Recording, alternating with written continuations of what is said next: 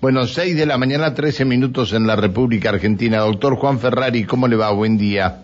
Hola, buen día, Pancho, ¿cómo está? Bien, eh, es cierto que había otro Juan esperándolo, en este caso el doctor Juan Ferrari, que es el secretario general del Sindicato de Profesionales de la Salud Pública de Neuquén. Eh, y hoy, desde hoy, comienzan un, los profesionales, los médicos nucleados en Ciprosapune, comienzan un paro de 48 horas ¿En reclamo de qué, doctor? En reclamo nuevamente, sexta semana consecutiva, lamentablemente, Pancho, de medidas de fuerza del sindicato de trabajadores profesionales de salud pública, impedido por una ley de carrera profesional que está durmiendo la legislatura y que el pueblo de la provincia de Neuquén necesita. ¿Por qué lo necesita? Porque necesitamos que no se siga yendo la gente, necesitamos que haya concursos de trabajadoras y trabajadores profesionales, necesita el pueblo de la provincia que esos trabajadores para conformar equipo tengan crecimiento acorde a las capacitaciones que se deben pedir, favorecer y exigir, que haya medidas que alienten el arraigo de trabajadoras y trabajadores profesionales en toda la provincia donde se necesita que se atienda a nuestra población, desde el no solo en la ciudad de Neuquén, las grandes ciudades donde también hay faltantes y renuncias, sino en cada uno de las localidades y parajes del interior de nuestra provincia y necesitamos que exista movilidad de un tramo a otro en el escalafón a partir de esas capacitaciones y de crecimiento no solo vegetativo.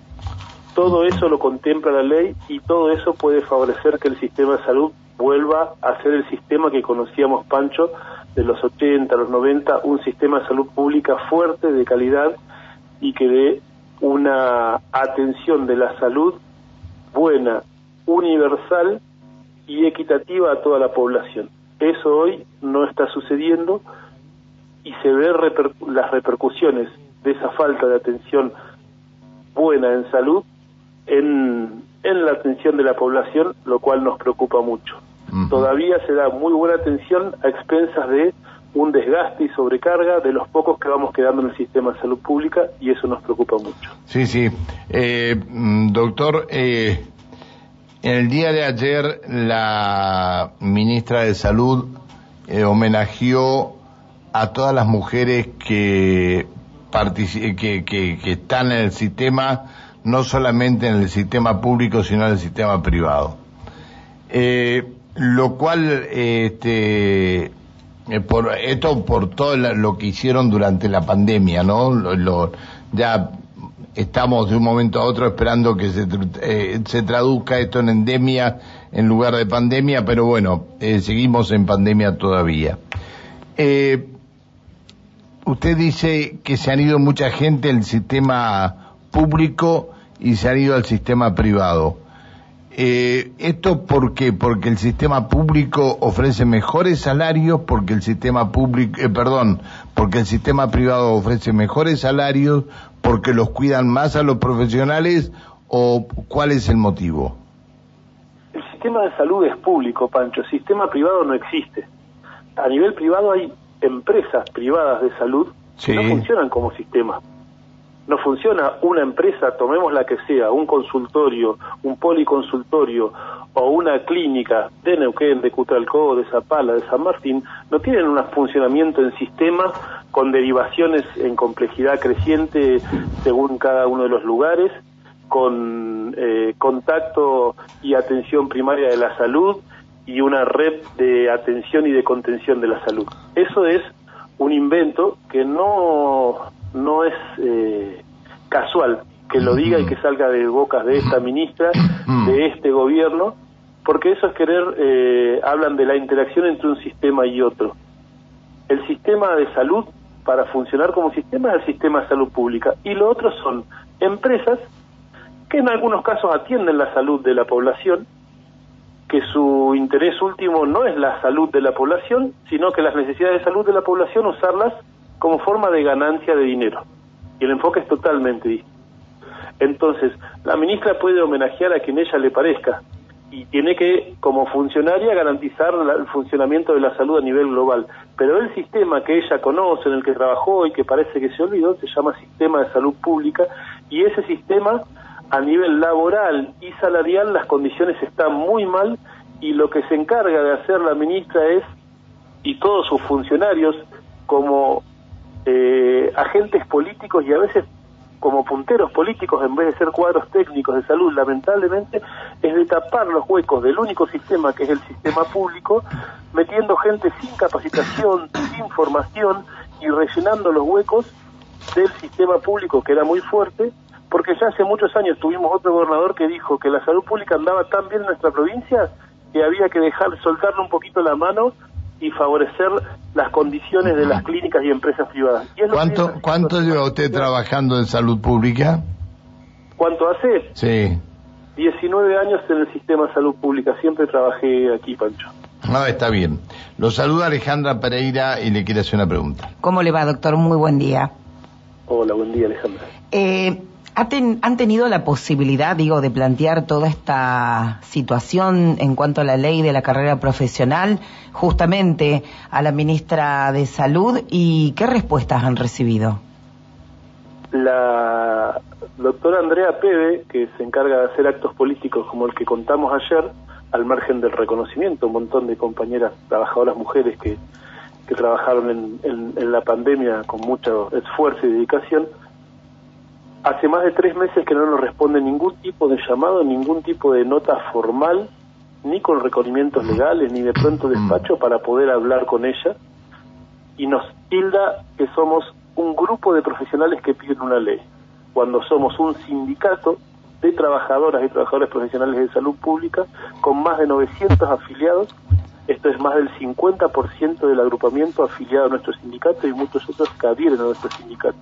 Entonces, nos ningunea, nos desprecia, nos maltrata, no nos responde y la única vez que nos llamó por teléfono fue cuando se había encargado su partido provincial, porque la verdad que se comporta como un agente de ese partido, lamentablemente cada uno puede estar afiliado al partido que quiera, pero ella se comporta como un trabajador propio del partido y no trabajador de salud, enojada porque estábamos haciendo medidas de fuerza en noviembre del año pasado cuando su partido decidió archivar el proyecto de ley que se había trabajado durante seis meses en la legislatura y que altos funcionarios de su ministerio habían estado trabajando en conjunto con legisladores y con la comisión directiva de nuestro sindicato en cuestiones técnicas del proyecto de ley, que ya estaba prácticamente finalizado. Es decir, esto pasa por una cuestión esto pasa por una cuestión política entonces también de parte de ustedes?